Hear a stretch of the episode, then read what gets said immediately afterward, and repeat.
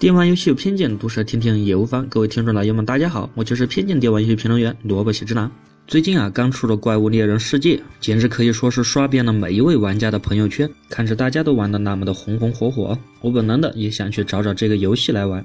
然而，当我在查了一遍某宝之后，那高达四百多块钱的售价，可以说在一瞬间就劝退了我。虽然并不是说买不起，不过为了一个游戏就花四百多块钱，作为一个囊中羞涩的人。我怎么样还是得多考虑考虑，不是？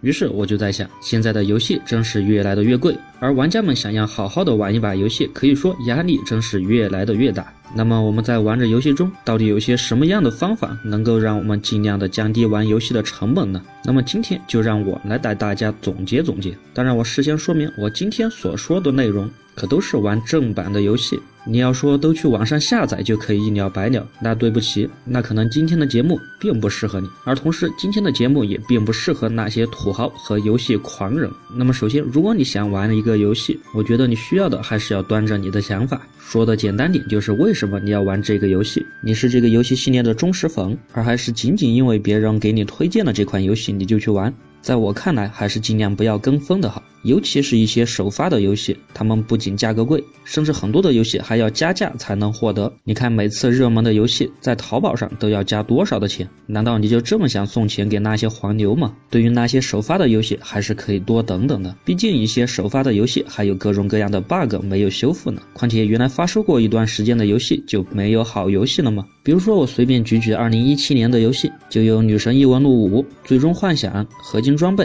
街霸五、尼尔、黑魂、荒野之息、奥德赛、异度之刃等等等等，难道这些游戏你都玩过了吗？另外，对于一些游戏所谓发售的珍藏版、限量版，其实在我看来，真的没有必要去买，那些东西都是留给死忠粉的，其性价比真的非常非常的低。你说你多花个两三百块钱买一个游戏回来，里面就多了一本画册，对于不是死忠粉的人来说，究竟有何意义？第三，就是玩游戏还是要多和朋友们交流的。不仅可以在交流中让自己获得更大的乐趣，小伙伴们之间也可以互相的交换游戏。比如我偶尔就会和朋友们互换手中的存货，这样不仅大家又有了共同的话题，而且还可以让我们玩游戏的成本进一步的降低。当然了，拿到一个游戏多玩玩多体会还是非常的有必要的，尤其是有的剧情向的游戏，你连剧情都跳过了，我真的觉得非常的可惜，而同时也缩短了你的游戏时间，减少了你的游戏体验。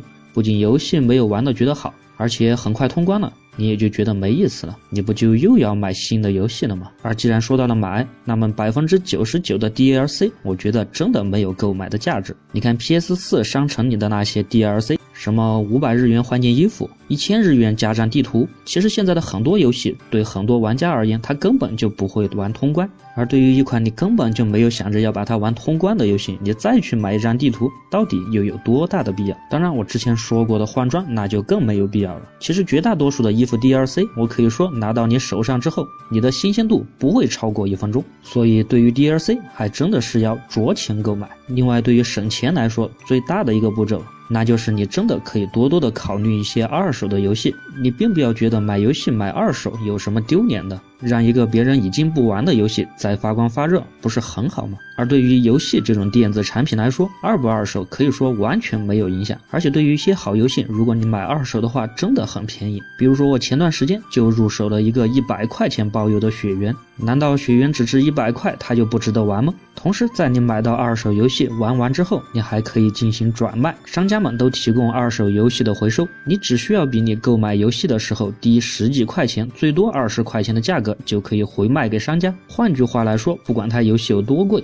你在一个月通关之后卖给商家，加上回去的邮费，应该最多你也不会亏到超过三十块吧？如果按这样来算，原来一个全新的游戏要卖四百多，或者就算三百块吧，和现在的三十块相比，那已经只有了十分之一的售价。你可别说玩了游戏，我今后还要收藏。作为一个老游戏玩家，我几乎可以肯定的告诉你。在你通关了一款游戏，你所谓的封盘了之后，你还会拿出来重温的概率，应该是不到二十分之一的，并且你拿出来重温也并不会玩多久，难道你还会通关一遍吗？这除了一些忠实的粉丝来说，基本就是不可能的事。所以二手再卖掉回血，可以说是一个非常直接有效的办法。而在购买端也直接购买二手的游戏，两边一减，可以说大幅度降低了你玩游戏的成本。当然，归根结底，我觉得还是要控制自己的游戏时间。你真的有必要每天玩那么多的游戏吗？你真的有必要花那么多时间吗？游戏毕竟是一种让我们放松心情、让我们可以轻松愉快生活的东西。我们真的不能把游戏当做我们一生最重要的事情。它可以是你的爱好，可以是你不可或缺的东西，但它最好不要是你的主要事情。我们老祖先所说的“玩物丧志”，可并不是什么虚言。如果我们可以通过玩游戏来反思我们的生活态度、生活节奏，甚至让我们学会一点理财的知识，学会控制我们的金钱，控制我们的欲望。学会一点计划，那岂不是很美，很美？